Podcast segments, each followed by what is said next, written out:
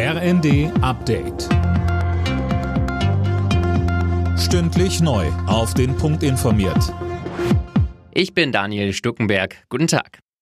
Zum Herbst werden die Corona-Regeln wieder verschärft. Darauf hat sich die Bundesregierung geeinigt. Mehr von Tim Britztrup. Ab Oktober muss im Flugzeug und bei Fernreisen mit Bus und Bahn eine FFP2-Maske getragen werden. Wer Angehörige im Krankenhaus oder im Pflegeheim besuchen will, muss außerdem noch einen negativen Test vorlegen.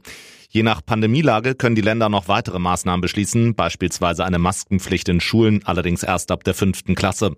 Gesundheitsminister Lauterbach geht davon aus, dass so die absehbare Corona-Welle im Herbst bewältigt werden kann. Damit Deutschland gut durch Herbst und Winter kommt, soll mehr Energie gespart werden. Das Kabinett hat dazu mehrere Maßnahmen beschlossen. Sie gelten teils ab September. Öffentliche Gebäude sollen etwa maximal auf 19 Grad geheizt werden. Denkmäler dürfen nachts nicht mehr angestrahlt werden.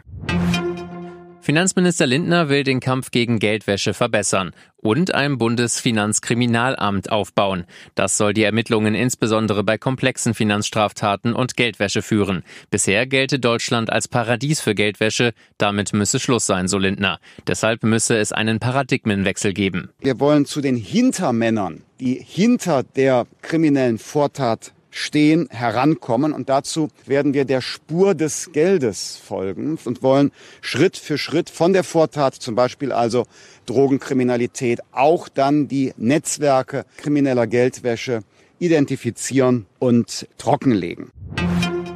Mitarbeiter eines Nationalparks in Texas haben in einem ausgetrockneten Flussbett unzählige Dinosaurierfußabdrücke entdeckt. Die extreme Dürre habe die mit Sedimenten gefüllten Spuren zutage gefördert, so die Leiterin der Naturparkbehörde. Die Spuren sollen rund 113 Millionen Jahre alt sein.